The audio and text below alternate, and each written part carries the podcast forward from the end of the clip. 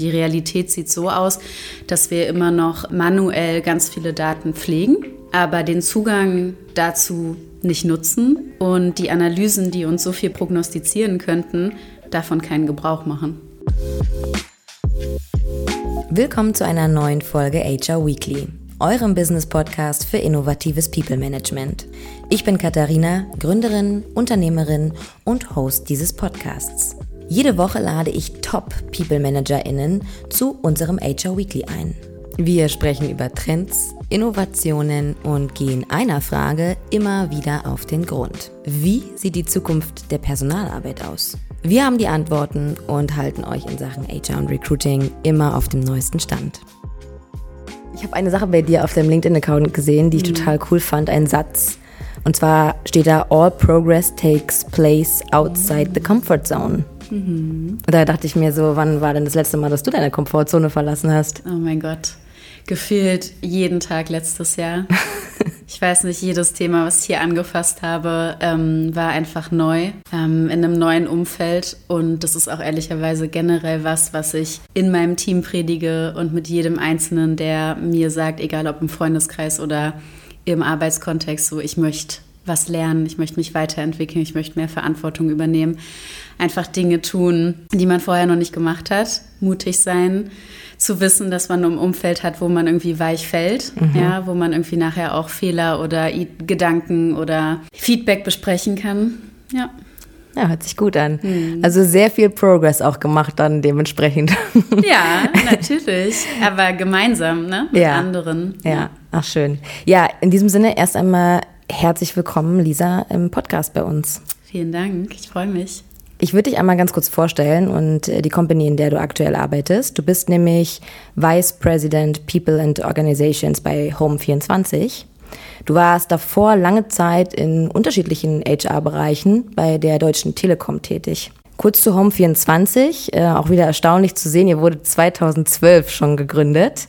Ihr seid äh, eines der führenden E-Commerce-Plattformen für Home and Living in Kontinentaleuropa und Brasilien tätig. Und zu eurer Gruppe gehören unter anderem auch die Lifestyle-Marke Butlers. Genau. Die vielen natürlich durch die zahlreichen Offline-Stores in der Dachregion und auch in Europa bekannt sind. Wir fangen mit einem kleinen Spiel an. Hm. Und zwar. Hört sich gut an. Ja, das ist auch sehr gut. und zwar werde ich dir ein paar Sätze vorgeben ja. und beende die doch mal bitte. Digitalisierung ist erfolgreich, wenn die Menschen, die davon Gebrauch machen können, wissen damit umzugehen und bewusst mit den Daten, die ihnen zur Verfügung stehen, handeln.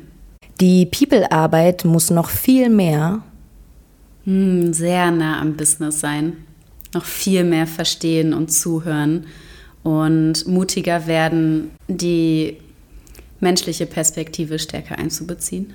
Das HR der Zukunft ist definitiv kein Human Resources Bereich mehr, Sondern? sondern einfach wirklich komplett integriert in den Business-Bereichen, in den Köpfen der Leader, in den Köpfen aller Mitarbeitenden, in der Interaktion miteinander. Und ähm, ja, auch so eine gemeinsame Verantwortung, sich an rechtliche Rahmenbedingungen zu halten, Menschen nicht auszubeuten, ähm, einander zu verstehen, einander zuzuhören und das beste Potenzial aus jedem Einzelnen rauszuholen. Bist du also Team äh, People und Culture eher? Ja, natürlich. ja, vielen Dank für die Antworten. Lisa, wir sprechen heute über das Thema Digitalisierung im HR. Ja, wir wollen so ein bisschen darüber sprechen, wo stehen wir eigentlich aktuell, äh, wo müssen wir hin? Und wenn ich sage wir, dann vielleicht auch ihr und alle anderen HRlerInnen in Deutschland. Und ich erinnere mich noch sehr gut an unser Erstgespräch. Da hast du nämlich zu mir gesagt, alle sprechen zwar viel über Automatisierung und auch Digitalisierung, aber die Realität, die sieht oft ganz anders aus. Ja, das stimmt. Wie sieht diese Realität denn aus? Also erstmal grundsätzlich, glaube ich, unterschätzen das viele, die im HR-Bereich arbeiten und sich für People-Themen einsetzen, wie viel Zugang wir zu Informationen haben, zu wertvollen Informationen, um ein Unternehmen zu führen, um Menschen weiterzuentwickeln, um Potenziale und Chancen für Unternehmen nutzen zu können. Und ich glaube, dass aktuell ganz oft das Skillset fehlt. Mhm. sich A, einmal mit den Daten auseinanderzusetzen, also wirklich das analytische Verständnis, was wir ganz oft ja in Finance-Bereichen, im Performance-Marketing ähm, und in ganz vielen anderen eher technologiegetriebenen Bereichen sehen können. Ich glaube, das fehlt an manchen Stellen im HR und gerade da ist es so wichtig, die menschliche Perspektive das, was uns ausmacht, das, was uns wichtig ist, ähm, da wo auch ethische Grundsätze ins Spiel kommen, das mit den Daten in Verbindung zu bringen und darauf basierend die Entscheidungen zu treffen. Und die Realität sieht so aus, dass wir immer noch ähm, manuell ganz viele Daten pflegen, mhm. aber den Zugang dazu nicht nutzen mhm. und die Analysen, die uns so viel prognostizieren könnten, davon keinen Gebrauch machen. Also die, die sogenannten Datenschätze, die Richtig. rumliegen und nicht genutzt werden. Genau, mhm. ja. Und was uns, glaube ich, vielleicht noch eine Realität, die so wenig selbst ausgesucht ist. In Deutschland beispielsweise gibt es super viele Regulierungen, staatliche Regulierungen. Wir haben jetzt im 2022 super viele neue Gesetze dazu bekommen, ob das Zeiterfassung ist, ob das ähm, das Nachweisgesetz ist, wo wir wieder zurück zur Papierform gehen ähm, weil wir vielleicht einen guten Gedanken haben, indem wir in einfacher Sprache für alle zugänglich Informationen bereitstellen wollen, die den Arbeitgeber betreffen und das Arbeitsverhältnis. Aber für den Prozess an sich machen wir da einen deutlichen Schritt zurück. Das würde auch so ein bisschen auf meine weitere Frage ähm, eingehen, und zwar eigentlich, was ihr in Sachen Digitalisierung in den letzten Jahren angestoßen habt, jetzt mal fernab von den Neuerungen, dass man vielleicht auch wieder an eine oder andere Stelle zurückgehen muss. Ja, also ich habe mal so ein bisschen überlegt, in welchen Bereichen ich, sage ich mal, auch außerhalb von Home24 ähm, spannende Beispiele gehört habe. Wir haben der, bei der Deutschen Telekom ganz lange überlegt, ob wir ein Tool nutzen, was im Grunde die Art und Weise, wie Kalender gepflegt werden und wie Termine von Mitarbeitenden eingestellt werden, dass das analysiert wird von einer KI mhm. und du beispielsweise Notifications als Mitarbeitender bekommst, Mitarbeitende bekommst, ähm, die dir ansagt, hey, du solltest Pausen einbauen, hey, du solltest anfangen, ähm, fünf Minuten oder zehn Minuten zwischen den Meetings einzuplanen, damit du dich strukturieren kannst, damit du ähm, eine kurze Pause machen kannst. Hey, ich glaube, an dem und dem Tag ähm, kollidiert es mit dem Ende deiner Arbeitszeit. Ja. Also ähm, eine gewisse Intelligenz, um uns zu helfen, im Grunde Selbstmanagement im Blick zu haben und auch Zeitmanagement im Blick zu haben. Das und auch den eigenen spannend. Workload so ein bisschen auch zu managen, dass Absolut. man halt nicht in so einen Dauerstress gerät. Absolut, genau. Und, und so eine Schleife von Abstimmungen, ohne dass man eigentlich Raum hat, um am Ende die Dinge auch umzusetzen, die man sich vorgenommen hat. Das ist so ein Beispiel, ähm, was ich spannend finde, was natürlich aber auch sehr in die in sehr persönliche Daten eingreift. Ne? Es ist schon da dringt man in den, in den Raum ein, der sehr persönlich ist und auch sehr geschützt, ja, ja total. was die Daten angeht. Was wir bei Home24 ähm, im letzten Jahr entschieden haben, ist, dass wir im Learning- und Development-Bereich äh, zum Beispiel sowohl Coaching für Führungskräfte und Talente, Menschen mit Potenzial, Menschen mit großen Herausforderungen in der Company über virtuelles Coaching unterstützen, mhm. was, glaube ich, auch eine lange Zeit lang so No-Go war, weil es hieß, Coaching kann nur in der physischen 1 zu 1 Beziehung passieren, aber wir haben super gute Erfahrungen gemacht, im Gruppen- und im Einzelcoaching das virtuell zu machen, auf einer Plattform. Ja, das wäre meine nächste Frage gewesen, genau. ob ihr das genau. eigenständig macht oder ob ihr dafür nee, auch bestehende genau, Tools nutzt. Wir ja. nutzen, kann ich die Companies Klar. nennen? Das ist mein Podcast. Sehr gut.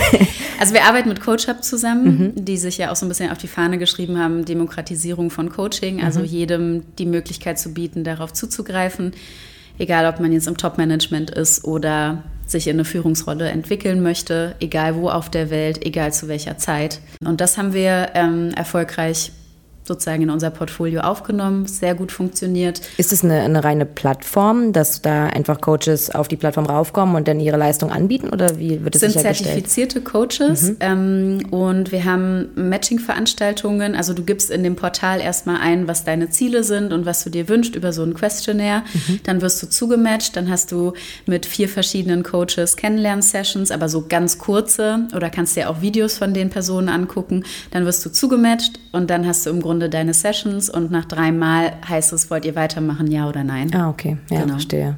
Und das jeder Zyklus ist erstmal drei Monate und dann kann man sich entscheiden, ob man weitermacht. Und es war ein Schritt jetzt im letzten Jahr äh, in Sachen Digitalisierung von Learning und Development. Definitiv. Mhm.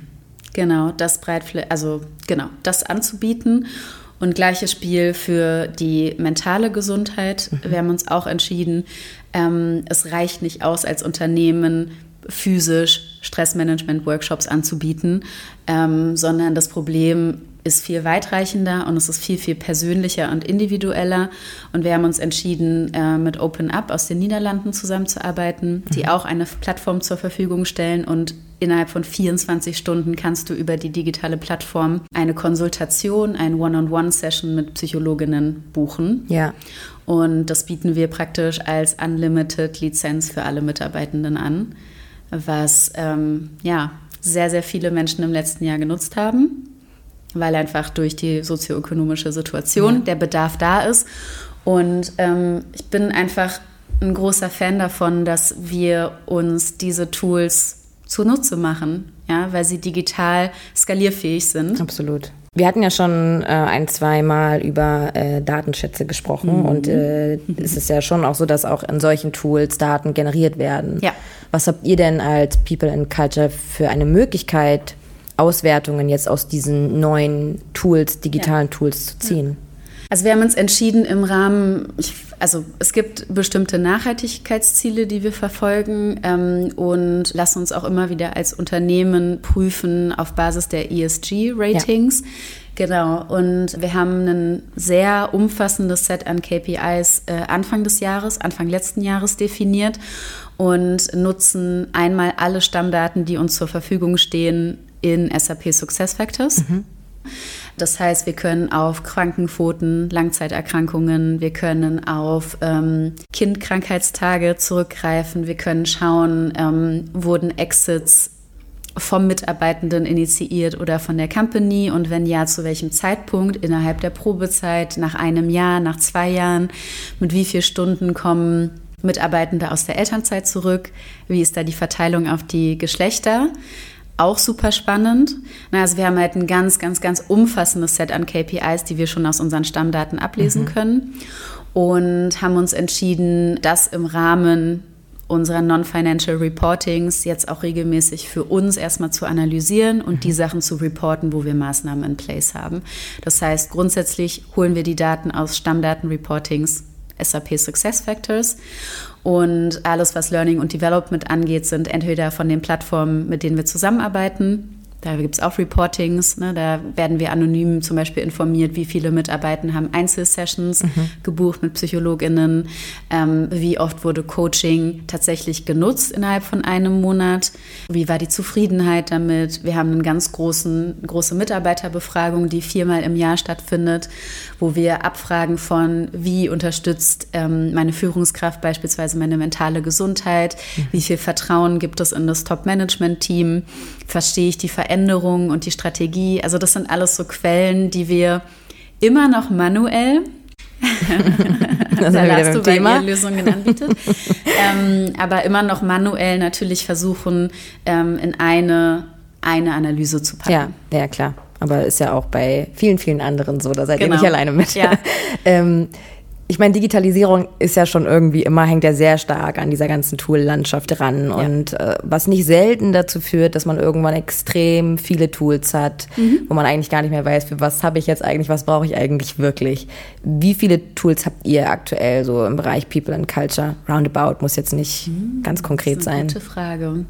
Ich würde schon so sagen, ja, so um die zehn. Mhm. Ja. Also, ne, ich habe Success Factors genannt, worin es verschiedene Module gibt, ne? Employee Central, ja, LMS ja. etc.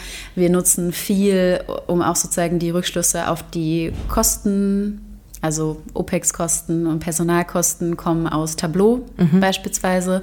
Wir Genau, nutzen dann die Plattformen, die uns zur Verfügung stehen und haben auch noch ein Tool für die Mitarbeiterbefragung. Ja, das heißt, das ist irgendwie so das sich. Set. Genau. Ja, ja total.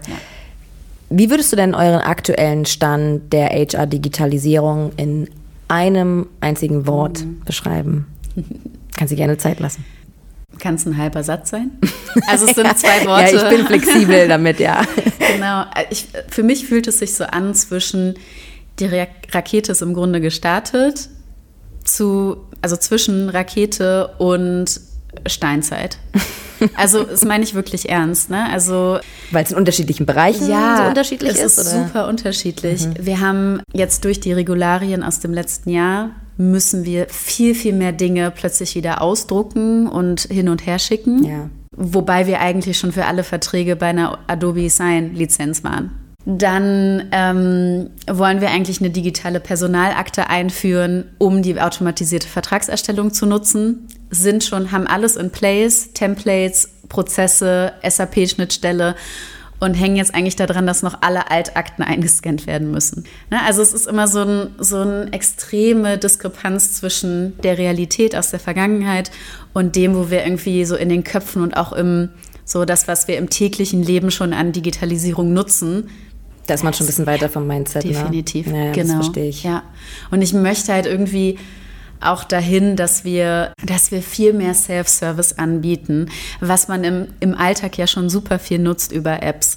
Dass eigentlich jeder Manager, jede Managerin, jeder Mitarbeitende eigenständig auf die Prozesse, auf die Produkte, auf den gesamten Employee Lifecycle und alles, was man so benötigt, zugreifen kann. Mhm. Ja, im Endeffekt. Ah, da bin ich ja mal gespannt, was die nächsten Jahre da noch so du vorhast. Ja. Ich würde gerne mal über ein äh, Thema sprechen, was ja in diesem Zusammenhang auch immer sehr relevant ist, und zwar das Thema der Priorisierung. Ja. Also wenn du jetzt entscheiden müsstest, Prio A, B, C, mhm. welche Prio hätte denn die Digitalisierung im HR gerade bei euch? Eins. Okay. Ich frage ganz bewusst nämlich die Frage, ich will doch gar nicht weiter darauf eingehen, mhm. weil ich habe eine Umfrage mal wieder mitgebracht mhm. und die ist sehr aktuell, also von November 22 von der Unternehmensberatung los. Mhm. Und da ist eine ganz spannende Wende zu sehen. Und zwar ist in den vergangenen Jahren die Digitalisierung der Personalarbeit eigentlich immer auf dem ersten Platz gewesen. Und das erste Mal wurde jetzt das Thema Fachkräftemangel auf Platz 1 gewählt, mhm. von der Prio her. Also ist beides mhm. zahlenmäßig immer noch nah beieinander, aber ja. man sieht jetzt schon das erste Mal so diese Wende.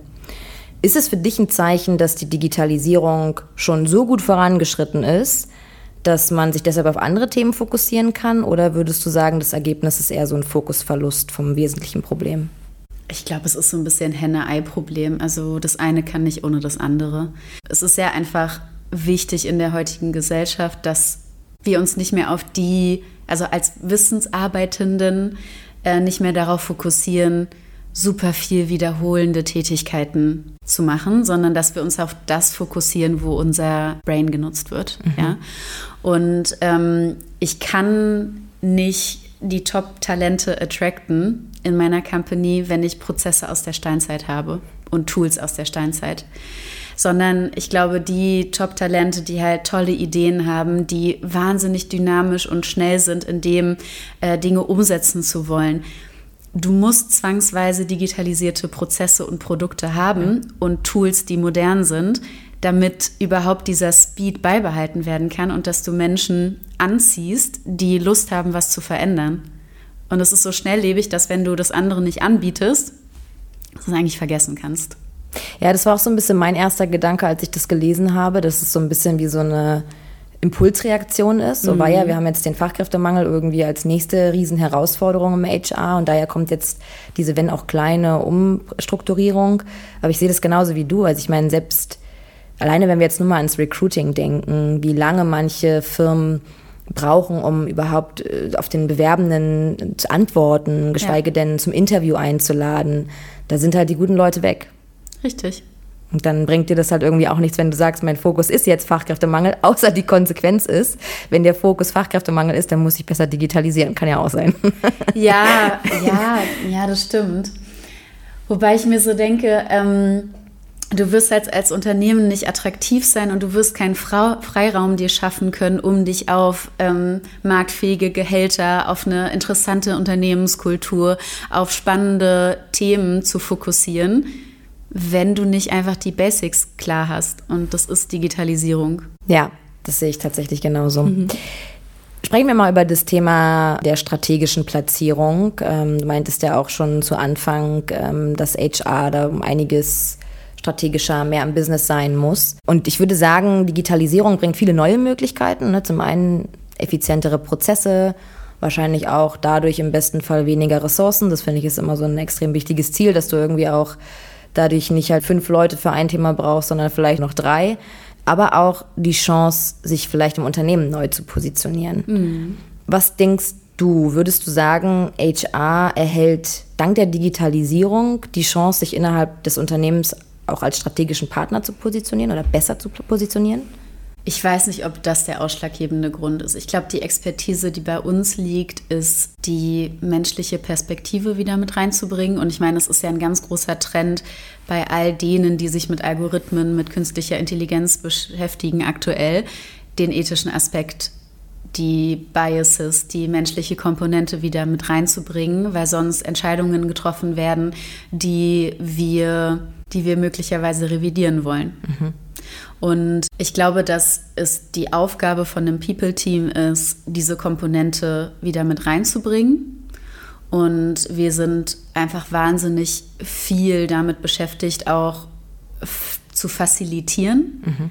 diesen Dialog zu gestalten zwischen Technologie und Datenanalysen und dem, was schlussendlich kommuniziert, also entschieden und dann auch kommuniziert und in den Köpfen aller Mitarbeitenden am Ende irgendwie Fuß fassen muss, das mitzugestalten. Und ich glaube, das lässt sich nicht lösen allein mit Digitalisierung.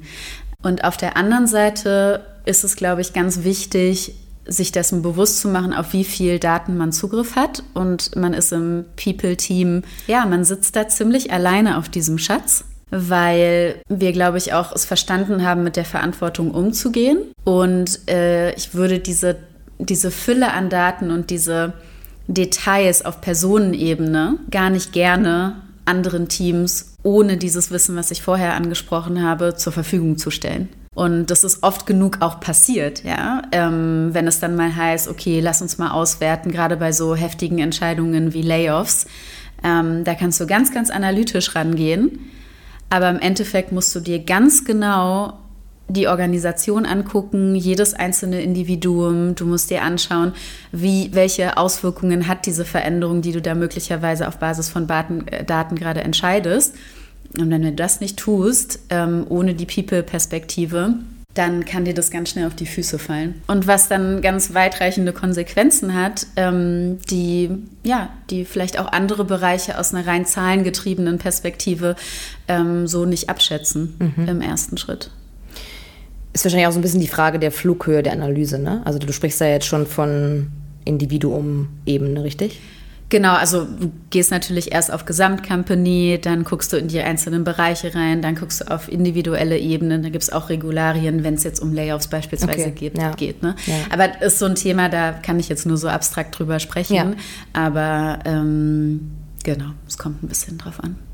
Was meinst du denn aber, wo HR in fünf Jahren so stehen sollte, wenn es gerade so um diesen Datenschatz geht? Ich würde mir wünschen, dass wir bei jeder einzelnen Thematik, die wir uns angucken, wegkommen von, wir haben ein gewisses Bauchgefühl, weil ich glaube, das Bauchgefühl ähm, hat man, weil man mit Menschen zusammenarbeitet und weil das das Kerngeschäft ist, sich mit menschlichen Beziehungen, mit Interaktion innerhalb einer Organisation, eines Systems, das ist so das Kernbusiness, die Kernexpertise, wenn man die kombiniert zukünftig mit den Datenanalysen, mit der Nutzung der Daten, die einem zur Verfügung stehen, um das auch vielleicht in Kontext zu setzen, um zu schauen, ist das Bauchgefühl, was wir haben, lässt sich das belegen? Wenn wir da hinkommen und dann auch die Scheu, also ich sag mal die Angst davor ähm, wegnehmen, im HR-Bereich oder im People-Bereich mit diesen Daten zu arbeiten und diese Analysen nicht auszulagern in Finance-Bereiche, in mhm. Controlling-Bereiche, in ähm, Data-Teams, sondern anfangen selbst damit zu interagieren, was auch wahnsinnig spannend sein kann und Spaß machen kann, ähm, wenn man die richtigen Tools an der Hand hat, die es vielleicht auch ein bisschen erleichtern, ähm, außer jetzt eine riesige, komplexe Excel zu bauen. Ich glaube, dann kann das ganz viel Spaß machen und kann sehr, sehr, sehr viel Mehrwert bieten für die anderen Bereiche, wenn man es schafft, das zu kombinieren. Was meinst du für Ängste? Also der Umgang mit Analytics, weil du vielleicht, weil man vielleicht sagt, das Skillset ist jetzt nicht unbedingt analytisch, analytische Fähigkeiten im People-Team? Ja, weil Ich finde, in der Arbeit mit Daten gibt es halt viele Komponenten, die so als klassisches Skillset im People-Teams oft nicht vorhanden ist. Und es hat ganz oft eine Controlling-Komponente, ein gewisses ähm, Verständnis für Finanzkennzahlen. Es ist ein Verständnis für, wie errechne ich eigentlich Fluktuationsquoten. Also sobald mhm. ich in gewisse Fragestellungen reingehe, muss ich mich mit die der Metriken, Mathematik, ja. mit der Logik auseinandersetzen. Dann geht es ganz oft um eine Darstellungsweise. Das heißt, wie visualisiere ich eigentlich die Daten, die ich da gerade ausgewertet habe? Damit sie für andere schnell zu erfassen sind und mir in der Argumentation und in der Storyline helfen. Und dann ist ganz oft noch eine Hürde, dass du halt schon fast Programmierkenntnisse benötigst, um Reportings aus Tools zu ziehen. Absolut. Also gerade so. wenn du von BI-Tools ja. sprichst, dann Richtig. definitiv. Genau. Ja, ja. okay, ja. verstehe. Und es sind so verschiedene Komponenten. Es bedarf schon viel Experimentierfreudigkeit und auch irgendwie Muße, sich da reinzugeben und auszuprobieren, wenn man das nicht täglich tut, weil man beispielsweise in einem Data- oder in einem Finance-Bereich arbeitet. Ja, auf der anderen Seite wenn dem so wäre, dass diese Fähigkeiten alle da wären, dann wäre meine These, dann würde es die menschlichen Komponenten vielleicht auch weniger Vermutlich. geben. Ne? Also das ist ja immer so, also überhaupt nicht despektierlich gemeint, aber so wie man beim People oft sagt, dass analytische Fähigkeiten fehlen, kann man ja vielleicht auch bei eher analytisch getriebenen Departments sagen, ne, dass vielleicht jetzt die Sozialkompetenz nicht so ausgeprägt wie in einem People-Team. Ist ja auch rational betrachtet erstmal nicht, nicht falsch, ohne das jetzt auf jeden übertragen zu wollen. Das ist natürlich nie so. Ähm, aber was du meintest vorhin, fand ich ganz interessant. Eigentlich eher dieses Thema Intuition und Bauchgefühl dann mit, den, mit der Technologie zu kombinieren ja. und quasi wie so ein Check-up zu machen. Ja. Dann wird es eigentlich ganz interessant. Genau darum geht's. Wir hatten, äh, beziehungsweise du hattest vorhin ja schon mal das Thema KI angesprochen. Ja. Ich hätte gar nicht gedacht, dass wir so früh dazu kommen. Ich wollte zum Ende hin noch mal so ein bisschen in die KI-Richtung gehen. Ja. Hört man ja gerade extrem viel, dass mhm. äh, KI im Bezug zu HR, the People and Culture, sehr oft erwähnt wird. Mhm. Und es gibt ja durchaus die Sorge, das ist so, zumindest so ein bisschen mein Eindruck, dass manche Menschen im HR denken, KI könnte hier quasi HR auch irgendwie vielleicht abschaffen. Also, dass mhm. man irgendwie so ein bisschen Sorge hat, dass die Maschinen äh, statt Menschen halt irgendwann die HR-Entscheidungen treffen. Du hast ja schon so ein bisschen darüber gerade deine Meinung eigentlich äh, preisgegeben, aber nochmal konkret auf diese Sorge ersetzt zu werden. Mhm. Wie siehst du das? Oh Gott, ich habe diese, diese Angst überhaupt nicht. Weil ich glaube, wenn man früh anfängt, als Team sich mit den neuesten Technologien auseinanderzusetzen. Wie gesagt, wieder mutig ist, Dinge auszuprobieren, davon Gebrauch zu machen, sich auch mit anderen Bereichen zusammenzutun und ähm, einfach so kleinere Schritte geht, gibt es, glaube ich, also und, und sich vor allem der, die Technologie zunutze macht. Also ich glaube, es gibt ganz, ganz, ganz jetzt mit ChatGPT beispielsweise natürlich dann viel, viel schneller so eine Ausschreibung schreiben zu können, ja, ist doch super. Dann bleibt mir Zeit, um menschliche Interaktion oder Diagnostik-Themen ähm, voranzutreiben. So, ich sehe da irgendwie, ich, ja, ich, ich meine, ich habe vorher neun Jahre bei der Telekom gearbeitet. Es gab so eine große Angst davor, ähm, dass man alle Mitarbeitenden upskillen, reskillen, wie auch immer muss, weil ne, von Nachrichtentechnik zu ähm, Development und Operations in einem. Ich glaube, die Menschen, die Lust haben, weiter zu lernen, die keine Angst haben vor den neuen Dingen, weil du kannst die Augen dafür am Ende davor eh nicht verschließen. Ähm, ich glaube, die, die werden ihren Weg finden und es wird immer eine Nische geben, solange wir so menschlich sind, wie wir aktuell unterwegs sind, dass wir menschliche Interaktion, Interaktion benötigen, dass wir ähm, ein ganz gewisses, also so ein, ja, wie soll ich sagen, dass wir ein Feingefühl dafür entwickeln, was braucht die Person, die mir gegenüber sitzt, weil mhm. sie am Ende diejenige ist, die ein gewisses Thema zum Abschluss bringt. Das kannst du nicht ersetzen mit Technologie. Es gibt, also gerade bezogen auf den People Analytics Bereich, ja. gibt es einen ganz coolen Spruch dazu. Ähm, und zwar HR will not be replaced by data and analytics, but HR who do not work with data and analytics will be replaced by those who do. ich finde, das ist so ein bisschen beschreibt das aus, was du gerade ja. meintest. Ne? Man muss halt schon einfach auch die Offenheit da haben, ja. damit zu arbeiten, weil die Entwicklung kannst du nicht aufhalten. Aber ähm, das heißt noch lange nicht, dass jetzt irgendwie HR komplett überrollt wird mit äh, oder ersetzt wird mit ja. den Technologien. Habt ihr denn geplant, in, in, naher Zukunft auch mal mit äh, KI zu experimentieren im HR? Also wir haben es jetzt die letzten Wochen viel mit ChatGPT ja. ausprobiert. Genau. Und ähm, wo ich es super spannend finden würde, wir hatten viel die Diskussion im letzten Jahr, was ist eigentlich der Cultural Fit für unsere Company, mhm. wenn wir neue Menschen einstellen. Was, also, ne, wir hatten zum Beispiel auch Herausforderungen, dass uns ähm, in gewissen Bereichen Menschen nach x Jahren ähm, wieder verlassen haben und wir haben festgestellt, okay, da hat irgendwie ähm, die, das Verständnis von Rollen, das Verständnis von der Art der Zusammenarbeit irgendwie nicht zusammengepasst.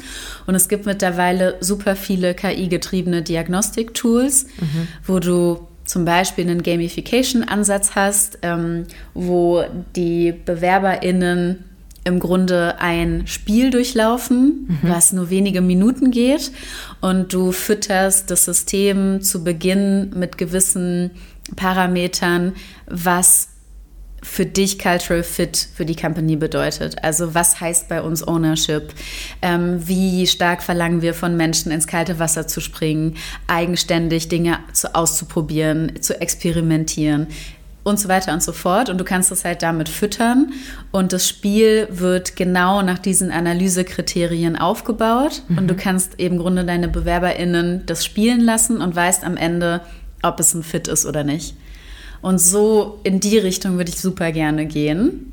Das ist spannend, ja. Genau. Das ist wirklich cool. Ja. Äh, hast du schon mal was von ähm also ich meine, das ist jetzt der englische Begriff mhm. nur dafür, aber Predictive Analytics, also mhm. gerade so im, im Bereich ja. von HR, ähm, was, wo auch wir gerade übelst viel drüber sprechen, ist so wirklich diese, also du hast beim Analytics hast, kannst du dir eine Pyramide vorstellen und ja. du hast vier Level und die ersten zwei Level sind eigentlich alles so rund um Reportings, also was dir die Fragen beantwortet, ähm, was ist passiert in der Vergangenheit, was ja. passiert gerade, ne? das ist eigentlich so der Reporting-Bereich, der am meisten abgedeckt ist, obviously, also was am meisten ja. Unternehmen schon können.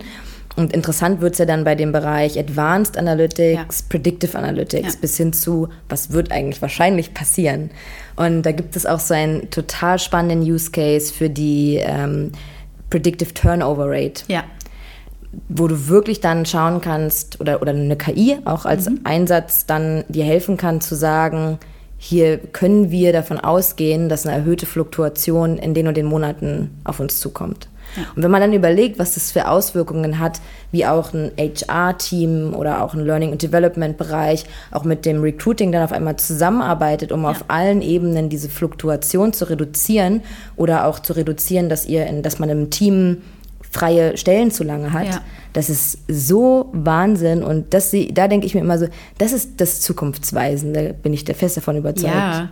Ist auch super spannend, wenn es um Sourcing geht. Ne? Ja. Welche Fähigkeiten möchtest du auslagern? Wie politisch stabil sind die, die Länder, in denen du Skills sourced in dem Sinne? Das ist super spannend und da sind wir noch relativ weit von entfernt das eben nicht durch ewig dauernde Benchmark-Analysen ja. oder ne, was alles rückwärtsgewandt ist, wie du auch gerade schon gesagt hast, ähm, sondern sich wirklich ähm, auch immer mal wieder das Bauchgefühl gegenzuprüfen mit dann Prognosen. Ja. Ja. Und nicht nur den Werten aus der Vergangenheit. Ja, und ich meine, man braucht aber für diese Use Cases halt auch wirklich viele, viele Daten. Ne? Ja. Also das ist immer so ein bisschen die Krux, die ich auch häufig sehe, dass dann manche, viele Unternehmen dann halt irgendwie so seit zwei, drei Jahren so ein digitales Tool nutzen, irgendwie im ATS oder im HRS-Bereich, aber um wirklich zu sagen, ich nutze da irgendwann auch künstliche Intelligenz, die mir hilft, die Statistiken auszuwerten oder mir auch ein Alert zu geben, dass genau. ich nicht mehr die Person brauche, die sich die drei Jahre Analytics dann anschaut, da brauchst du wirklich massig Daten, weil ansonsten ist es halt auch einfach ein Zufall. Ne, du willst ja am genau. Ende Wahrscheinlichkeiten errechnen. Ja. Und das ist deswegen, also bitte, ja. liebe Menschen da draußen, pflegt eure Daten und sammelt sie über lange, lange oh, Jahre. Oh, ja. oh, Datenpflege ist auch so ein Stichwort. Ne? Das ist halt, ja, Wahnsinn. Ja, ne, wenn deine Stammdatengrütze so sind, so Shit in, Shit, shit out. Ja, ich wollte es gerade sagen. Genau. Ja. Aber ich finde es interessant, was du sagst. Ähm, genau, dass, dass man da eigentlich hinkommen sollte. Ich bin trotzdem ein ganz großer Fan davon, dass man nicht den Blick fürs Hier und Jetzt verliert Und ich glaube, ganz viele, ähm, so das Bauchgefühl ist ja nicht nur Bauchgefühl, sondern es ist auch Erfahrung. Absolut. Und ich glaube, man unterschätzt auch manchmal im, im People-Bereich, wie strategisch gearbeitet wird, weil man einfach Erfahrungswerte hat aus den verschiedensten Cases. Und man hat ein ganz, ganz, ganz ähm, gutes Gespür dafür, in welche Richtung Exit-Gespräche gehen können, was es zu welchem Zeitpunkt benötigt, ähm, wenn es um Entwicklung geht, um Potenzialentfaltung, um Nachfolgemanagement. Das sind ja alles so Sachen, wenn man diese diese, das, was Menschen in sich tragen an Erfahrungswerten, das noch auch in Daten widerspiegeln könnte, um dann die Prognosen anzureichern. Ne? Das wäre halt super spannend und ich glaube, ja. da, da wird es jetzt in den nächsten Jahren auch hinkommen. Ja, das, da bin ich auch fest von überzeugt. Was ich nur interessant finde, also was meinst du, was, was eher nicht stimmt, sondern vielleicht auch was schneller ist? Also meinst du, mhm. Daten von unzähligen von Jahren können dir schneller sagen, eine Fluktuation steht an oder die Erfahrung eines Menschen? Also weil um wirklich zu erfahren, hier ist gerade irgendwas falsch, ich merke irgendwie, die Leute sind unzufrieden. Ist es dann schon zu spät? Ist jetzt, sehr, ist jetzt eine sehr große Frage, ich weiß, aber. Ich glaube, ich glaube, an sich ist es wahrscheinlich, ich könnte mir vorstellen, dass es ähnlich schnell ist, wobei die auf Basis von historischen Werten in Kombination ganz früh mit Werten aus der sozioökonomischen Situation, in der wir stecken, ähm, gibt es wahrscheinlich sehr präzise, sehr schnelle ähm, Handlungsempfehlungen, die Daten dir liefern könnten, wo du ähm, aus menschlicher Perspektive noch am Überlegen bist, okay, welchen Weg schlage ich jetzt eigentlich ein? Und ich glaube, die KI weiß am Ende, was zum Erfolg führen wird und wo das eigentliche Problem steckt. Ja? Also viel schneller in der Lage ist, diese verschiedenen Stränge zusammenzubringen. Aber ich glaube, es ist super wichtig, dass wir trotzdem weiterhin auf das Bauchgefühl hören. Und ganz oft verschließen wir halt auch die Augen davor. Mhm. Ne? Also wir wissen schon relativ früh, die Stimmung ist schlecht. Aber wir trauen uns noch nicht oder wir wissen noch nicht so genau, was sollen wir dagegen tun. Und dann verharrt man so ein bisschen ähm, in diesem Modus, okay, ich muss jetzt irgendwann eine Entscheidung treffen, was ich eigentlich tue. Okay. Mhm. Wenn dir die Daten relativ schnell sagen, okay, die und die Entscheidung ist jetzt einfach notwendig, an einem ganz frühen, zu einem ganz frühen Zeitpunkt. Handle jetzt. Handle ja. jetzt. Sonst ja, ist es also so ein bisschen wie die Uhr, die dann so abläuft. ja, genau. Ja, das wäre halt total spannend, weil ich glaube, da brauchen Unternehmen immer noch zu lang, um auch so Layoff-Decisions oder ähm, Konsequenzen in ihren Geschäftsbereichen, wenn Consumer Sentiment sinkt und sowas, einfach zu treffen. Ja, und auch loszulassen und dann irgendwie konsequent zu sein. Ich würde gerne noch mal ja. eine Situation mit dir aufbauen. Und mhm. zwar ähm, versetzen wir uns jetzt mal in die Lage, dass du Vice President People eines anderen Unternehmens mhm. bist. Und zwar ein Unternehmen, das für sich festgestellt hat, ich muss jetzt unbedingt die Digitalisierung vorantreiben. Hab noch nicht so wahnsinnig viel. Okay. Was sind die ersten drei To-Dos auf deiner Liste? Ich würde auf gar keinen Fall anfangen, ähm, in alle Details, also so eine Detailaufnahme von allen existierenden Prozessen zu machen, sondern ich würde als allererstes anfangen zu überlegen, was ist eigentlich der Employee Lifecycle, die Employee Experience, die ich kreieren möchte. Das heißt, wo haben Mitarbeitende, Führungskräfte, potenzielle Talente Interaktion mit dem People-Team, mit der Company? Diese Kernprozesse und Kerninteraktionen einmal rauszufinden, raus, also zu identifizieren und sich dann die Frage zu stellen, wo fließen welche Datenströme? Mhm. Ja, also wo erfasse ich zu welchem Zeitpunkt welche Daten und wo brauche ich an welcher Stelle welche Daten, um eine Entscheidung zu treffen oder um, um in diesem Lifecycle weiterzukommen? Dass man die möglichst früh schon identifiziert hat und Bescheid weiß, dass man sie braucht und würde mir dann überlegen, was sind Systeme, die mich pragmatisch dabei unterstützen, ohne jetzt zehn Jahre Implementierungsphase ja. durchzustehen und super komplexe Funktionalitäten, wo es im Grunde unendlich viel Beratungskapazität benötigt, sondern wo ich im Self-Service relativ schnell dazu komme, dass ich Stammdaten digitalisiert habe und die Kernprozesse digital mit Self-Service zur Verfügung stellen kann. Das sind, ja, glaube ich, so die. Sehr gut. Ja. Also nehmt euch das als Beispiel, wenn es bei euch gerade soweit ist. Lisa, es war eine sehr tolle Folge mit dir, muss ich sagen, weil sie komplett nach meinem Geschmack auch verlief, wenn es um den Innovationsgehalt geht im HR. Vielen, vielen Dank Dankeschön. für deine Insights, für deine Erfahrungen und auch für die fast schon philosophischen äh, Ansätze, die wir hier gestartet haben. äh, vielen Dank für deine Zeit und dass du da warst. Ja, danke fürs Zuhören, danke für deine Fragen. Schön, dass wir uns kennengelernt haben.